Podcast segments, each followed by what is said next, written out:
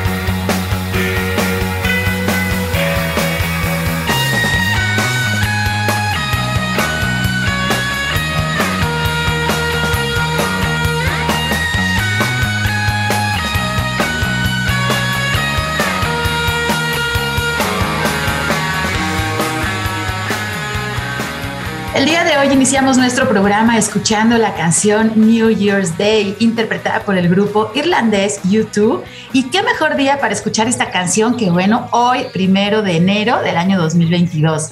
Hoy en Frecuencia Ambiental queremos celebrar el inicio de este año nuevo con muchos buenos deseos para ustedes y bueno, que las cosas vayan mejor para todos. Y una de las mejores maneras de iniciar un año es estar informados, conocer nuestro territorio y conocer los hábitos que podemos mejorar para tener una mejor calidad de vida y ayudar también a conservar nuestro planeta. Definitivamente uno de los temas que debe estar muy presente en nuestras vidas es el tema de cambio climático. Ustedes recordarán que durante el pasado mes de noviembre se realizó la vigésimo sexta Cumbre Climática Mundial, también llamada COP26, y Jalisco estuvo presente en la ciudad de Glasgow, en Escocia, presentando los avances de los compromisos internacionales que adquirimos en las anteriores ediciones de la COP. Para platicarnos mejor a detalle acerca de, bueno, la situación de Jalisco y el cambio climático, hemos invitado a la maestra Sofía Hernández Morales, quien es directora general de Transversalidad y Gobernanza Territorial de la CEMADET. Bienvenida, maestra Sofía. Buenas tardes, ¿cómo estás? Hola Sandra, muy buenos días a ti y a todo este auditorio. La verdad, estoy emocionadísima de iniciar el año platicando de estos temas que nos deben preocupar, pero ocupar también a todos, que es la acción por el clima. Muchísimas gracias y bueno, feliz año nuevo también para ti, para tu familia. Y pues muchísimas gracias por acompañarnos en nuestro primer programa del año 2022 con este tema tan importante y bueno que Jalisco, la verdad es que tiene pues muchos proyectos y muchos avances que ya iremos desmenuzando a lo largo de nuestro programa. Pero primero me gustaría iniciar, sabemos y bueno, seguramente nuestros radioescuchas han escuchado mucho acerca del problema del calentamiento global y bueno, sería muy interesante darles una perspectiva de cómo tenemos el registro, qué es lo que ha sucedido, cómo el calentamiento global afecta a nuestro estado de Jalisco. Sí, claro que sí, Sandra. Les platico a ti y a todos los que nos escuchan esta tarde. Bueno, pues primero me gustaría repetir el tema del cambio climático o este calentamiento global, como lo menciona Sandra, es un fenómeno que está vinculado a qué hacemos las personas, la humanidad en nuestro entorno, para que entonces nuestra preocupación no sea nada más en torno a cómo nos afecta, sino a qué podemos hacer también al respecto, que seguramente platicaremos más adelante. Y el estado de Jalisco, por nuestra ubicación, y nuestra geografía, todos los detalles de, los ecosistemas que tenemos, tiene tanto fortalezas como vulnerabilidades. Y la realidad es que, pues como ustedes saben, tenemos una línea costera muy, muy amplia, que es vulnerable, por supuesto, a todos los llamados fenómenos hidrometeorológicos extremos, como los huracanes. Ya nos tocó hace algunos años ser los afectados por el huracán más potente a nivel global de toda la historia, que fue el huracán Patricia. Y bueno, este huracán eh, al final en su trayectoria no llegó a, grandes ciudades y las afectaciones se limitaron al territorio del interior del estado, pero por supuesto en términos sobre todo agrícolas, en todas las actividades de desarrollo rural, pues sí hubo afectaciones a la economía y también a la infraestructura, por supuesto al, tema de accesos, escuelas y demás.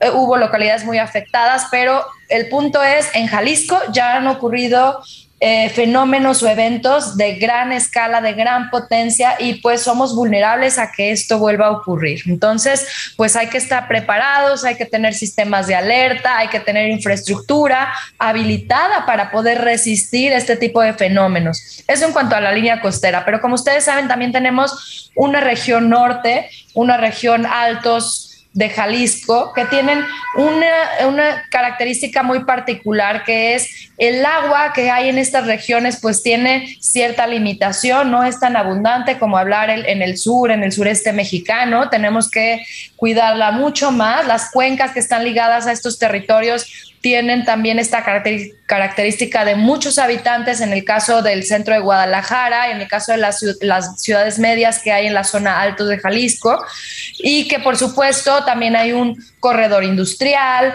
y también hay una gran eh, actividad agropecuaria. Recordemos que Jalisco es el gigante agroalimentario de nuestro país entonces, al tener esta oportunidad en desarrollo, estos ingresos, estas fuentes de empleo, al mismo tiempo hay pues una, eh, pues, está ligado al uso y a veces sobre explotación de nuestros recursos naturales y el agua es un ejemplo claro. Y el agua está ligada a también el tema del cambio climático. Entonces, si el clima cambia, la distribución de la humedad y de las lluvias, hace que se vean afectadas estas regiones, también se van a ver afectadas las poblaciones, las personas, pero también las actividades productivas.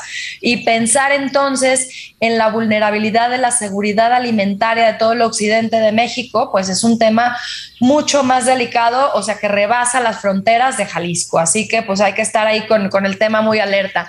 Algunos también recordarán, sobre todo los que viven aquí en la ciudad de Guadalajara, eh, el tema de una mega granizada que ocurrió hace un par de años, ¿no? Fenómenos que creíamos imposibles en, nuestro estado, o inundaciones, que esas sí ocurren cada año, pero a poco no, Radio Escuchas nos pasa cada vez con más frecuencia y con más intensidad. Así que, pues eso es muestra de que el cambio climático ya está en Jalisco, nos está afectando eh, ya en, en diferentes alcances como personas, a los negocios, a las instituciones públicas, eh, a la infraestructura y pues tenemos que ver qué hacemos al respecto para prevenir, para mitigar el cambio climático, pero también cómo podemos estar preparados ante este fenómeno para que las afectaciones sean cada vez menores. Sí, maestra Sofía, pues eh, definitivamente estas eh, situaciones que nos mencionas, pues están más cercanas a las personas que viven, digamos, en esas regiones. También eh, vale pues mencionarlo, ¿no? Ya estamos en enero, la sequía, los fríos y pues también los incendios forestales en nuestro territorio han sido cada vez más intensos, más severos. Y bueno, la idea de, abordar este tema es que en verdad, Radio Escuchas, debemos de tener la conciencia, debemos de saber qué vulnerabilidades tenemos, pero como nos dice también la maestra Sofía, qué oportunidades para adaptarnos, porque pues los fenómenos climáticos a nivel planetario, pues créanme que nosotros no tenemos el control. Muchas veces nos gustaría, ¿no? Y como humanidad quisiéramos tener el control un poquito más allá, pero bueno, son fenómenos climáticos planetarios que se salen de nuestras manos y lo que podemos hacer es conocerlos, estar conscientes del tema, ¿no? Tanto grandes como chicos, porque estas situaciones de cambio climático están relacionadas también a desastres naturales como ya lo, lo, hemos visto en muchos medios de comunicación. Y bueno, pues la idea es disminuir los riesgos en nuestra, pues obviamente en nuestro círculo familiar, en nuestras comunidades, en nuestras regiones, conocer eh, la biodiversidad también, la estructura de nuestro territorio, como dice la maestra Sofía, tenemos pues las costas, tenemos bosques, tenemos lagos, es importantísimo conocer nuestro territorio y pues también hay mucha investigación académica en la cual se, se, hacen las predicciones de qué es lo que sucedería. Entonces, pues tenemos que conocer, tenemos que eh, abordar este tema del cambio climático, hacerlo parte de nuestra vida diaria. Y por eso el día de hoy en nuestro programa Frecuencia Ambiental, pues estamos dedicando a iniciar este año proporcionándoles esta información que es muy importante y que literalmente pues puede llegar a salvar nuestras vidas en algún momento, aunque parezca película de ficción, pero bueno, esta situación de la granizada los incendios forestales, en verdad parecen cuestiones irreales y están sucediendo ya en nuestro territorio. Vamos a tener que irnos a nuestro primer corte, pero quédense con nosotros. Estamos abordando el tema del cambio climático hoy en nuestro primer programa de este año 2022. Quédense con nosotros, regresamos en unos minutos. Frecuencia ambiental. Vuelve en unos momentos. Quédate con nosotros. Está sintonizando Frecuencia Ambiental. Continuamos.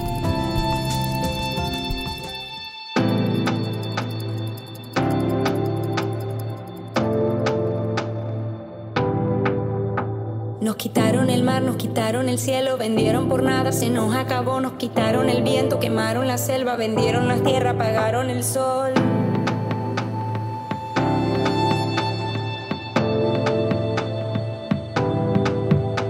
Se llevaron el agua, secaron los ríos, dejaron vacíos los montes por carbón, soltaron las manos y estamos parados en medio del bosque viendo su extinción.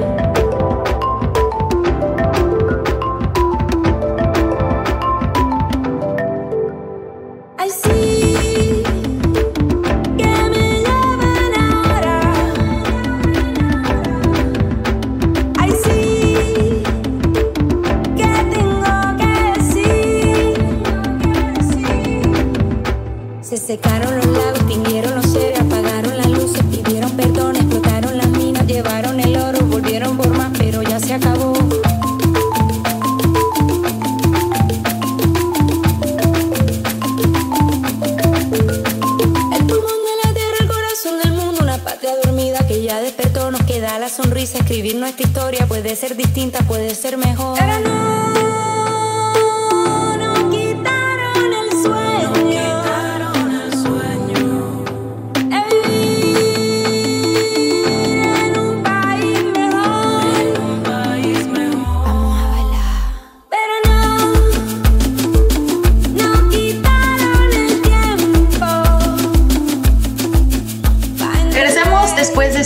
Al grupo colombiano Bomba Estéreo y su canción Bosque. Hoy en Frecuencia Ambiental estamos platicando acerca del tema del cambio climático y nos acompaña la maestra Sofía Hernández Morales, quien es directora general de Transversalidad y Gobernanza Territorial de la CEMADET. Antes de irnos al corte, la maestra Sofía nos platicaba de cómo el calentamiento global, bueno, pues ha afectado a nuestro territorio, nuestro estado de Jalisco y es importantísimo conocer toda esta información para saber cómo podemos adaptarnos y también saber cómo podemos prevenir pues estos efectos que están asociados a los desastres naturales.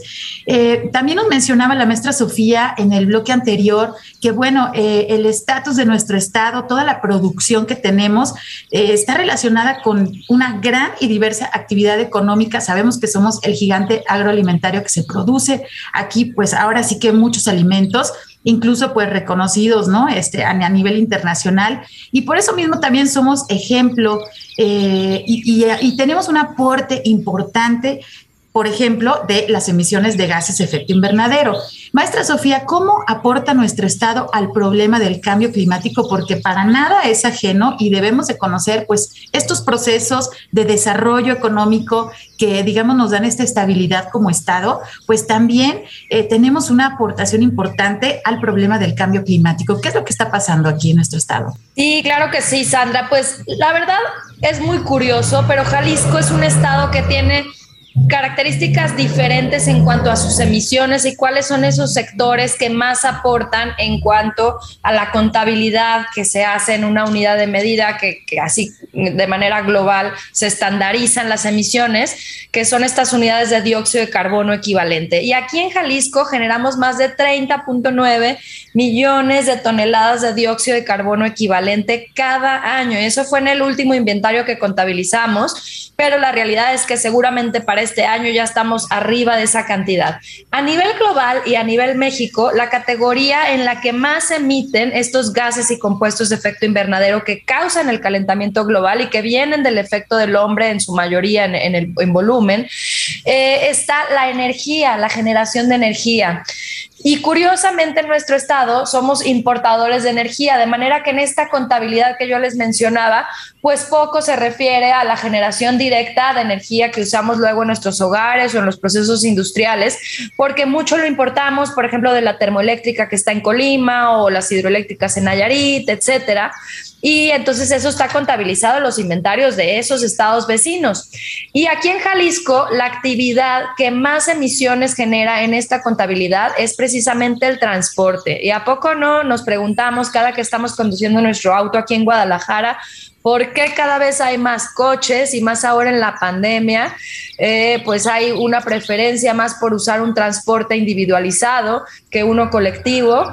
Y pues es un tema que tenemos que trabajar de manera muy concreta y que más adelante les platicaré algunas políticas y programas que Jalisco está haciendo al respecto, pero que sepan que el transporte es como el foco rojo en donde más tenemos que trabajar nosotros de manera individual en tomar mejores decisiones de cómo nos movemos y también, por supuesto, el, sector público y privado en poder dar opciones para que nos podamos mover de una manera más responsable y más eficiente.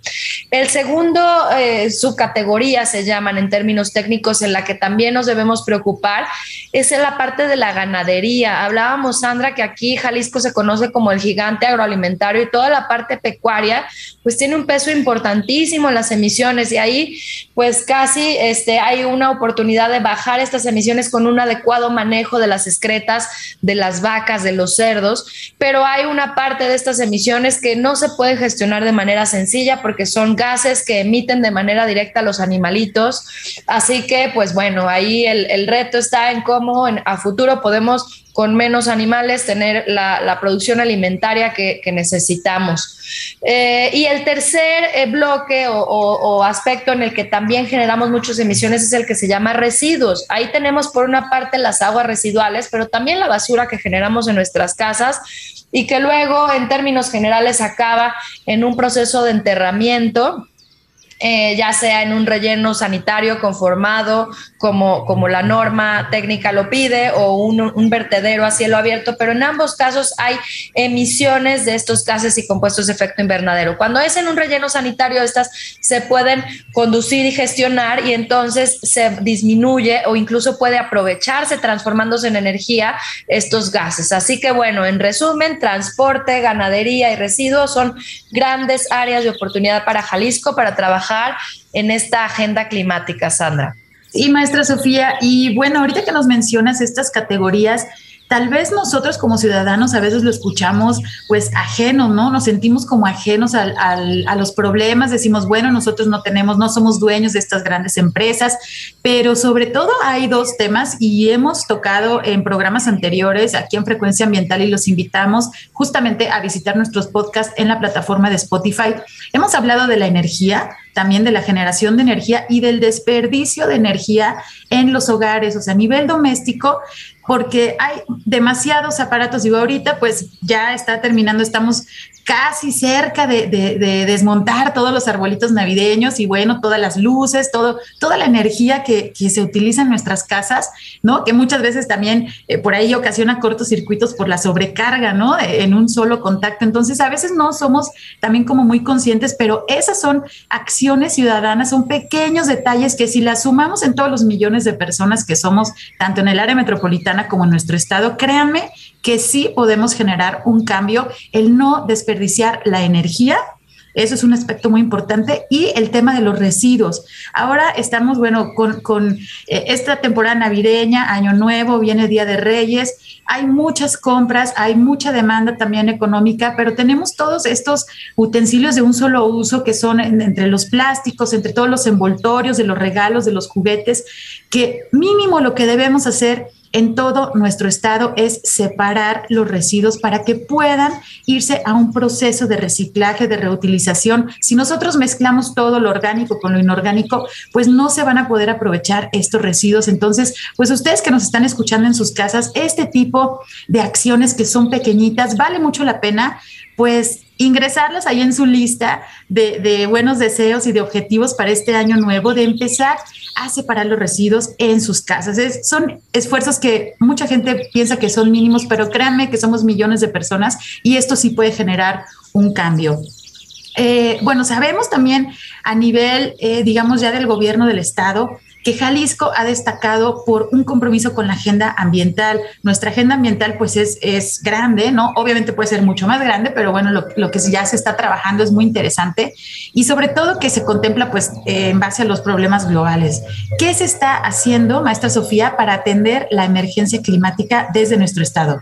Creo que lo primero es sensibilizarnos en qué consiste este problema y en dimensionarlo por ejemplo, hacer estos estudios como el que les compartía del inventario de emisiones es reconocer en dónde está ahorita el problema y dónde entonces tenemos que abordarlo, ¿no? Y ahí yo les mencionaba como tres agendas a abordar pero también además de conocer el problema hay que planear, ¿no? No se trata de hacer acciones así como lo primero que se nos ocurre y aquí hay este dinerito y vamos invirtiendo. Entonces, para eso hay metodologías internacionales que nos ayudan a tomar decisiones que sean más costo eficientes para el impacto en la acción climática. Entonces, nosotros empezamos por tener en nuestro plan estatal de desarrollo un eje transversal de cambio climático y después generar un instrumento de la política eh, rectora en el mediano y largo plazo, que es nuestra estrategia estatal de cambio climático, pero también tenemos un programa muy particular de qué le toca hacer el gobierno, que es el programa estatal de cambio climático.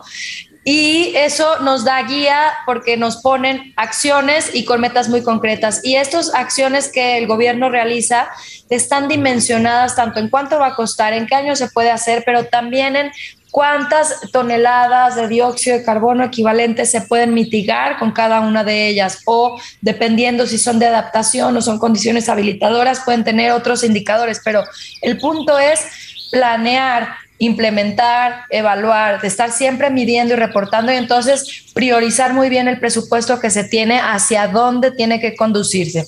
Y el otro aspecto importantísimo es, no hay que hacer esto solos, el gobierno tiene que hacer su parte y hay que regular y hay que invertir y hay que planear, pero también trabajar de la mano con el sector privado y con todas las personas como ahora quienes nos escuchan es importante. Acciones concretas como el tema de residuos, navideños que ya nos decía Sandra, es un ejemplo muy específico, pero a nivel eh, industrial, imagínense, a nivel sector privado, todas las áreas de oportunidad que hay para hacer un uso más eficiente de la energía, del agua, de los recursos, eso ahí es donde tenemos también como que eh, tomar estos tiros de precisión y poder actuar desde el sector público, pero también desde el sector privado. Sí, es importante y bueno que, que nuestros radioescuchas también conozcan esta parte que, que, se maneja a nivel interno también en el gobierno y que a veces no es tan evidente para la ciudadanía, pero la parte de la planeación, como dice la maestra Sofía, es muy importante y no hacer las acciones aisladas, sino que sean parte justamente de una estrategia transversal que no solamente es responsabilidad de la Secretaría de Medio Ambiente, sino que sale, ¿no? Es transversal justamente y impacta y ayudamos también a concientizar a las otras dependencias de que el cambio climático les impacta también en sus funciones. Y bueno, que todos tuvimos que, tenemos que subirnos a este tren de planeación para que pues obviamente estemos mejor adaptados y de ser posible reducir las emisiones, como ya nos estuvo mencionando la maestra Sofía. Eh, pues bueno, nos mencionas estos esfuerzos que se están realizando desde el gobierno. Sabemos que aún hay mucho por hacer y fue también una de las conclusiones de la COP26, que bueno, ya lo abordaremos un poquito más adelante. Pero hablando de nuestro estado, ¿cuáles son los grandes retos que tenemos para atender esta acción por el clima? Y bueno, ¿qué oportunidades este, pueden presentarse en este camino, maestra Sofía? Fíjate que es curioso, pero ahorita estamos trabajando mucho con otros estados y hablando de no solamente gobiernos, sino actores locales. Y todos coincidimos en que el mayor reto es el financiamiento climático, porque a veces ya se tienen los estudios, los programas donde sabemos dónde están esos tiros de precisión, dónde van a ser más costo eficiente cada peso que se invierta, pero aún así es difícil gestionarlo y conseguirlo. Nuestro estado de manera particular tiene el reto de la geografía, de la inaccesibilidad en algunas regiones eh, pero al mismo tiempo es una oportunidad. ¿Sabían ustedes, por ejemplo, que Jalisco tiene nueve de los once ecosistemas que hay en nuestro país? Este, esa diversidad nos da también pues elementos de adaptación, nos da pues como un colchón en donde apoyarnos para también la captura de carbono que se realiza en nuestros ecosistemas. Entonces, es un reto gestionar nuestros bosques. Hablaba Sandra hace ratito del tema del manejo del fuego. El año pasado fue durísimo con el tema del fenómeno de la línea hace que haya menos humedad en el ambiente y por tanto, en un ambiente más seco, pues un incendio se corre más rápido, es más difícil de gestionar. Entonces, tenemos retos este, en este sentido para el manejo de incendios por los caminos que hay que preparar, por pero se está trabajando muy duro en una planeación del manejo del fuego, viendo acciones preventivas, eh, rehabilitación de caminos y teniendo la infraestructura necesaria para poder atenderlos. Y bueno, nuestros brigadistas forestales son reconocidos a nivel internacional por el trabajo que realizan. Así que retos grandes, pero también oportunidades, como tú preguntabas, Sandra, que son las capacidades de los jaliscienses, ¿no? A sacar la casta y ver cómo podemos abonar a este problema, cómo podemos verlo ya más bien desde la perspectiva de soluciones y eso desde lo individual como en lo colectivo. Y ahí, pues esta diversidad en las regiones que tenemos también hace que eh, las, las, las maneras de ver eh, y de conocer nuestro territorio pues sea muy particular en cada zona de nuestro estado. Y eso es lo bonito, que cada quien sabe a ver, aquí nos tenemos que enfocar más en la agenda de la gestión del agua, acá más en el tema del manejo de nuestros bosques, aquí hay esta oportunidad de sacarle provecho al, tema de turismo, pero como lo hacemos de una manera responsable. Y así nos podemos ir región por región y hay todas estas oportunidades. Jalisco en esas tres agendas que les mencionaba tiene aspectos ya de avances importantes en el tema de transporte, les puedo compartir que es el año pasado se inauguró la primera línea de transporte totalmente eléctrica que llega hasta el aeropuerto. También el tema de mi macro periférico, que quienes vivimos en Guadalajara pues estaremos gozando Y eh, pues la, línea 3, bueno, esa ya fue hace un poco más de tiempo que se inauguró, poco más de un año, pero estamos trabajando también muy fuerte para tener una línea 4 de tren eléctrico urbano. Y eso hace de manera muy concreta que podamos tener opciones que sean eficientes en materia de energía y también en el costo que significa transportarnos. Eh, eh, y ese, como les decía, era el mayor reto que tenemos a, a abordar en nuestro estado. En la agenda de ganadería, que es el otro que les compartía Sandra, se está trabajando en un proyecto interesantísimo para poder tener una ganadería que garantice que no se realice una deforestación ligada al crecimiento y desarrollo de las vacas. En ese sentido, pues hay aliados internacionales que están apoyando para poder tener una certificación de carne 0% de deforestación y, poder nosotros como consumidores tener esta, esta, poder, esta decisión, ¿no? De decir, bueno, ahora sé que la carne tiene un impacto grande en su huella hídrica, en su huella de carbono, a lo mejor le voy a bajar un poquito al volumen, pero a lo mejor también el día que decido comer carne voy a buscar una carne que sea de una producción responsable. Así que pues ahí estamos junto con el sector este, privado y con los productores de pequeña escala, pues lo, eh, avanzando en hacer estas diferencias y generar estas oportunidades. Sí, oportunidades, retos. Y bueno, esto también fue algo de lo que se estuvo compartiendo. Eh, sabemos, bueno, el cambio climático es preocupación internacional y en noviembre pasado lo mencionábamos, sucedió esta conferencia de las partes por el cambio climático, la COP26 en Glasgow, en Escocia. Y bueno, Sofía estuvo acompañando también al secretario Sergio Graf en, en esta conferencia muy interesante porque tuvimos como eh, gobierno subnacional se les llama o gobierno estatal, pues una participación importante también en esta reunión internacional. Platícanos un poquito, maestro, eh, maestra Sofía, perdón, ¿cuál fue la participación de Jalisco en la COP26? Es muy interesante ver cómo los gobiernos estatales y subnacionales en general tienen cada vez más visibilidad en estos eventos internacionales, como que antes todo el peso estaba sobre las naciones, sobre los jefes de Estado, pero la realidad es que, radio escuchas, ustedes lo saben, el problema del cambio climático lo vivimos en las localidades, lo vivimos las personas, quienes estamos caminando las ciudades o los territorios. Entonces, las autoridades locales estamos más cercanas a los problemas, más cercanas a las preocupaciones de la gente y eso hace que nuestra participación en estos eventos sea cada vez más relevante. Y en este sentido, Jalisco fue uno de los estados más activos de nuestro país y que además eh, nos honra el poder decir también que apoyamos a otros gobiernos estatales a que su participación en este evento internacional fuera más efectivo.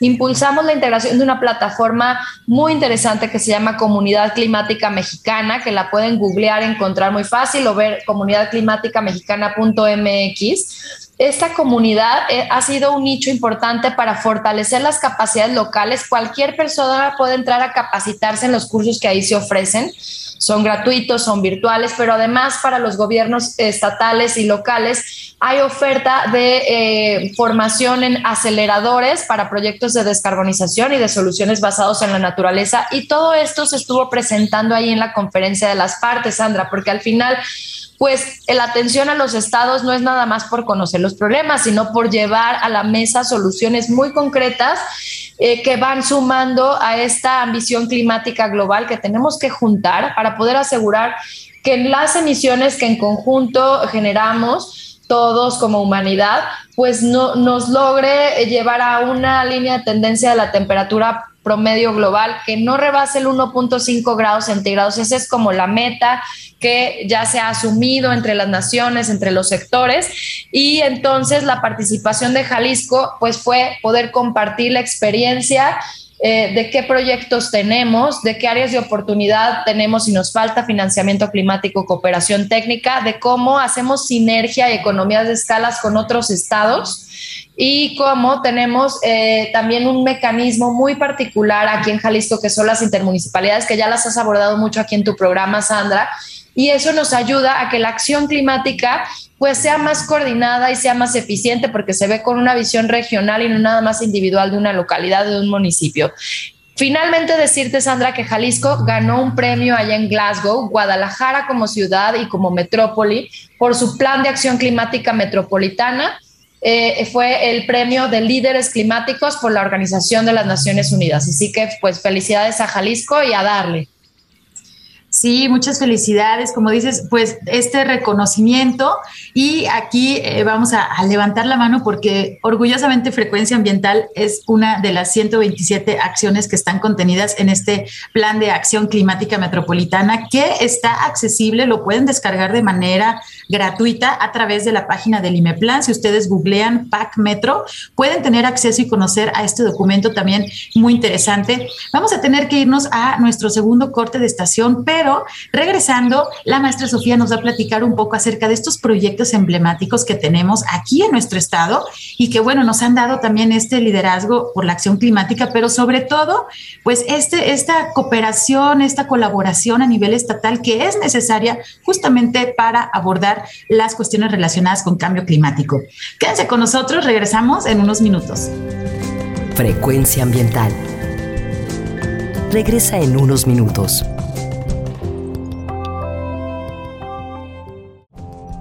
Estamos en la misma frecuencia. Frecuencia ambiental. Seguimos. Just like the sea, I don't know where to go. Through dirt and shadow I grow. I'm reaching light through the struggle. Just like the sea, I'm chasing the wonder. All in slow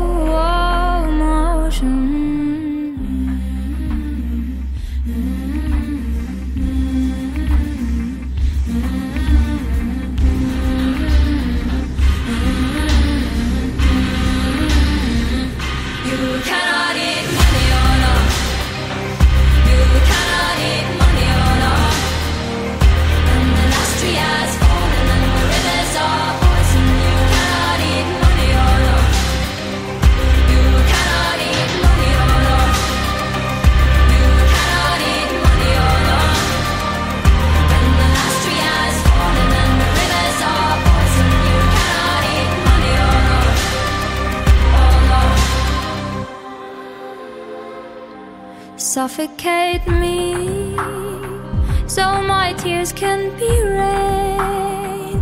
I will water the ground where I stand so the flowers can grow back again. Cause just like the sea, everything wants to land. We are burning our fingers, but we learn and forget.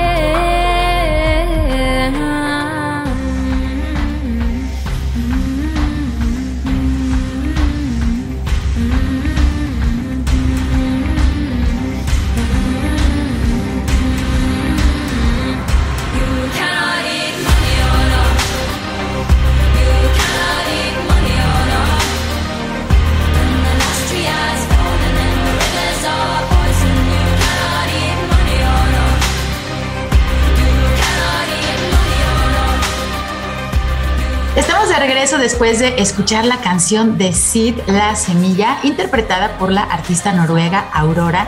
Y esta canción tiene un fuerte mensaje en su letra que nos dice, porque al igual que la semilla, todo quiere vivir, nos estamos quemando los dedos, no puedes comer el dinero cuando el último árbol haya caído y los ríos estén contaminados, no puedes comer el dinero. Aliméntame de la luz del sol, aliméntame del viento, porque al igual que las semillas, todo quiere vivir. Espero que hayan disfrutado esta canción en voz de la artista Aurora. Muchas gracias por continuar con nosotros en Frecuencia Ambiental. Hoy que inicia un nuevo año lleno de oportunidades y retos, estamos platicando acerca del gran tema del cambio climático, de cómo nos ha afectado en nuestro territorio, pero también nuestra invitada, la maestra Sofía Hernández, pues nos está platicando acerca de los proyectos, justamente de las oportunidades que se están realizando, que se están gestionando, que se están aplicando en nuestro estado de Jalisco y que es muy importante que conozcamos. Pero también, bueno, eh, ahorita antes de irnos al corte, preguntábamos, pues, cuáles son estos proyectos emblemáticos que nos distinguen como gobierno estatal y que nos han dado, pues, también este cierto liderazgo en la acción climática. Maestra, platícanos, por favor. si se ponen a pensar cuál es el producto más emblemático, más icónico de nuestro país a nivel internacional, seguramente la respuesta de muchos será el tequila. Y pues como ustedes saben, el tequila es precisamente originario de aquí, del estado de Jalisco, y hay un ente que coordina que toda la, producción de esta bebida tan emblemática pues tenga esta denominación de origen, que ese es el Consejo Regulador del Tequila.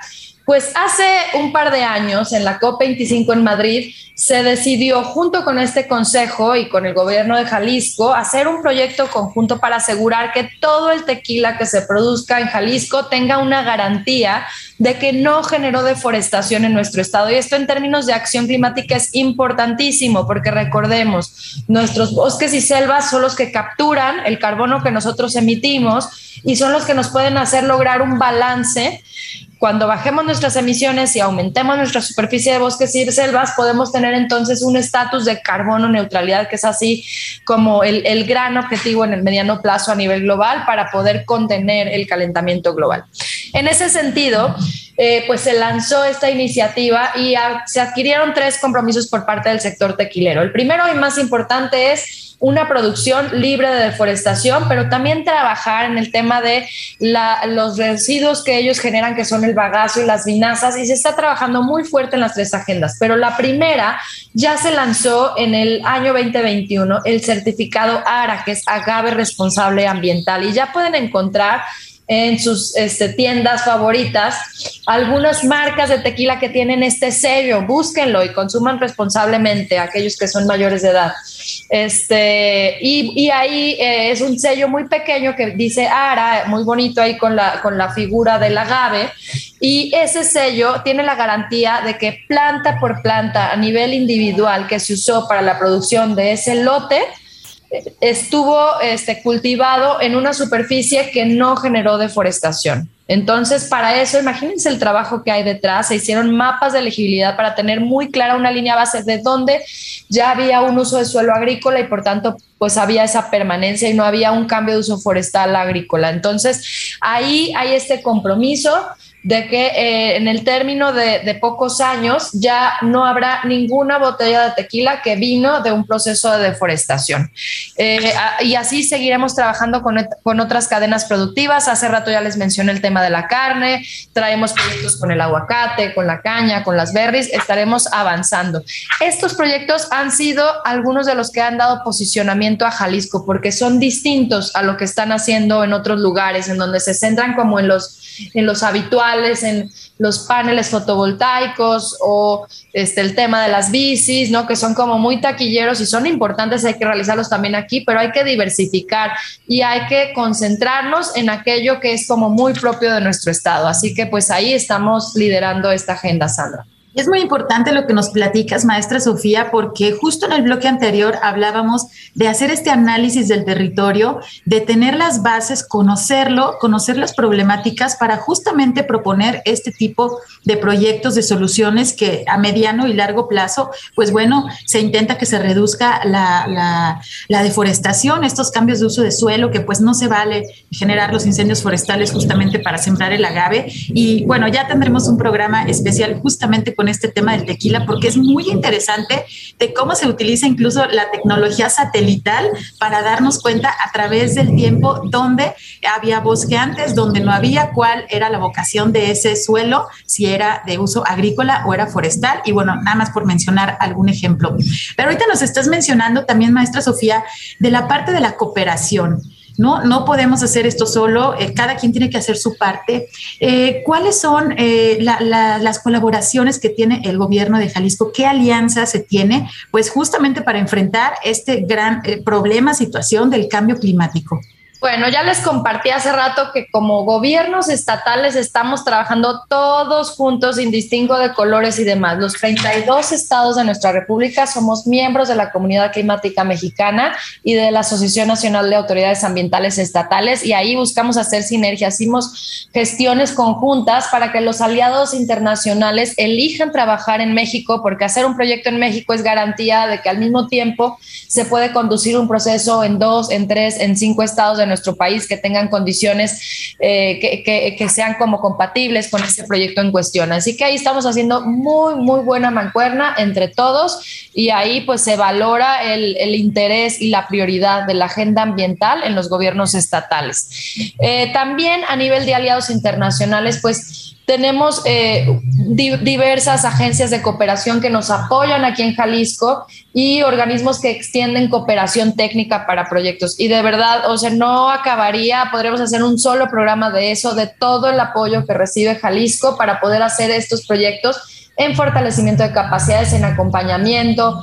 en poner gente específica para el desarrollo de los mismos, que es como la cooperación técnica, y bien, en algunos casos también el financiamiento climático de manera directa. Pero hoy quiero destacar una alianza muy particular que lanzamos hace tan solo un par de meses, justamente en el marco de la COP26, que es la Alianza Empresarial por el Clima.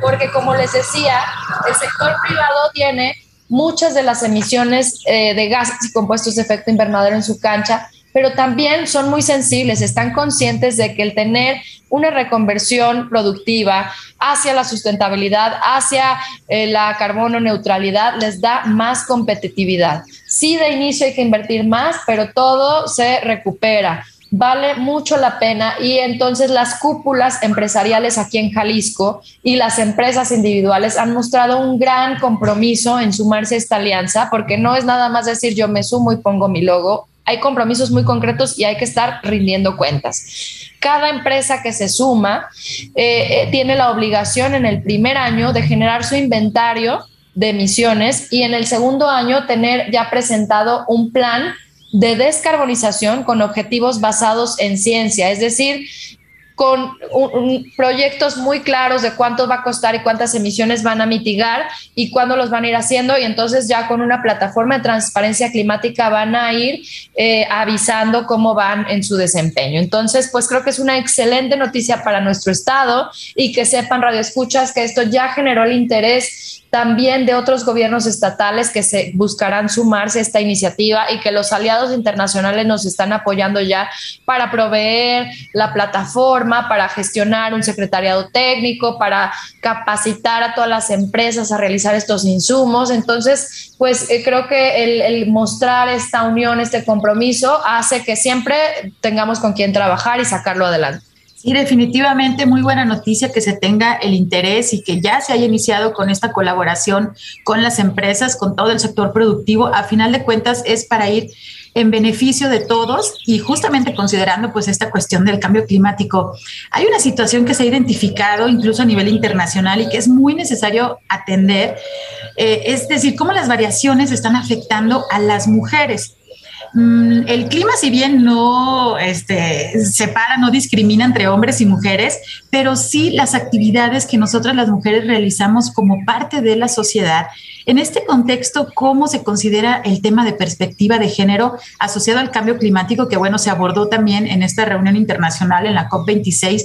¿Cómo pueden abordarse esta situación de manera, pues, para reducir la vulnerabilidad, digamos, de género hacia las mujeres? Mencionas algo importantísimo, que es importante ser sensibles y participar.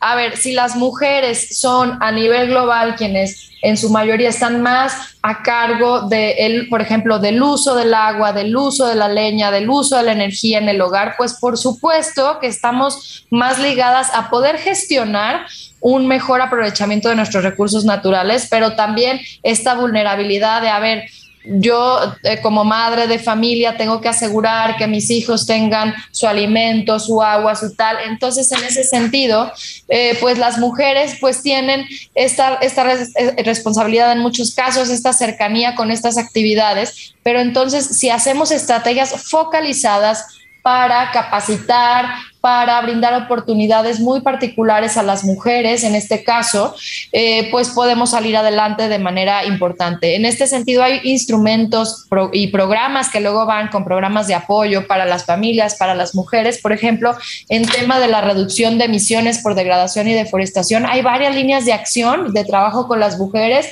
en donde se favorece el que ellas puedan ser las que gestionan un vivero, un huerto este, para huertos este, de abastecimiento de, de alimentos en las localidades o el tema de la gestión del agua, ¿no? En localidades donde no tienen asegurado un abasto y se pone infraestructura comunitaria para captar el agua de lluvia, para filtrarla, tratarla, distribuirla, que sean las mujeres las que toman esas decisiones de cómo se distribuyen los recursos entre las familias es importante. Y así hay proyectos entonces de resiliencia hídrica en donde el rol de las mujeres ha sido prioritario. En la agenda de transporte también, ¿no? Hay un programa específico aquí en Jalisco de, mujeres eh, conductoras de las unidades de transporte público. Ese es un tema muy reciente, pero curiosamente también se han visto indicadores de eficiencia en el uso del combustible de las unidades, de cómo las mujeres manejamos diferente que los hombres. Así que, pues bueno, en lo que se pueda sacar provecho y abrir espacios laborales y oportunidades para las mujeres, desde Jalisco lo estaremos haciendo.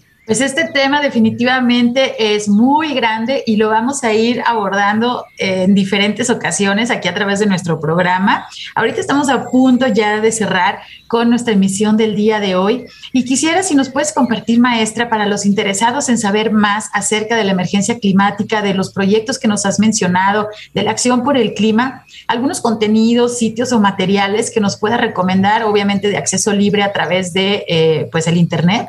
Claro que sí, Sandra. Les voy a compartir dos. Uno a nivel audiovisual, un documental que a mí me gusta mucho y que es muy famoso, que se llama Antes que sea tarde o Before the Flood, es un documental de National Geographic.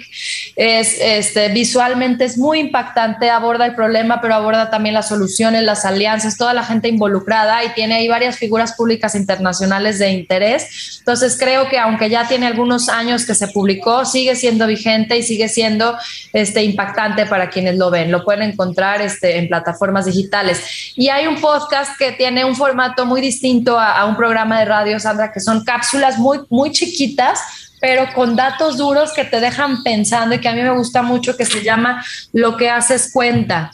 Este también lo encuentran en plataformas eh, gratuitas y digitales, en diferentes plataformas de podcast como Spotify y, y, Apple y demás. Y este, son temáticos, el primero precisamente es del cambio climático, pero luego hay uno de bosques y de océanos y de agua y, y pues van a poder conocer mucho de qué pasa en estos temas de naturaleza a nivel global. Pues ahí está, estimados radioescuchas, pueden ustedes acercarse, definitivamente también pueden explorar nuestra página de internet, la página oficial de la Secretaría de Medio Ambiente y Desarrollo Territorial. Ahí tenemos la sección de cambio climático y también, bueno, hay documentos muy interesantes que pueden resultar pues importantes también para para la difusión de este tema de cambio climático. Estamos llegando a la parte final de nuestro programa. Por favor, sigan usando su cubrebocas bien puesto y no bajen la guardia para conservar su salud. Estamos a pocos días de regresar a las actividades laborales y también escolares. Nos van a terminar ya las vacaciones. Sigan los protocolos sanitarios de sus lugares de trabajo y escuelas para evitar los contagios. No queremos que nos falte nadie.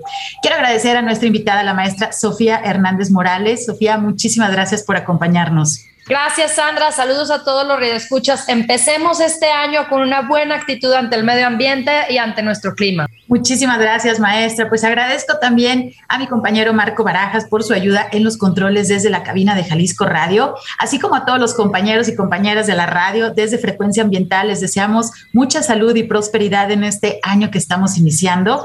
Desde la Dirección de Educación y Cultura para la Sustentabilidad, soy Sandra Gallo y les agradezco mucho su escucha Iniciemos este año con la mejor actitud. Nos sintonizamos el próximo sábado a las 3 de la tarde. Se quedan con la excelente programación de la JB Jalisco Radio. Hasta pronto. Por hoy ha sido todo en Frecuencia Ambiental. Te esperamos el próximo sábado a las 3 de la tarde para seguir explorando los temas relevantes del medio ambiente de nuestro estado y más allá. Frecuencia Ambiental, una coproducción de la Secretaría de Medio Ambiente y Desarrollo Territorial y JB Jalisco Radio. Hasta entonces.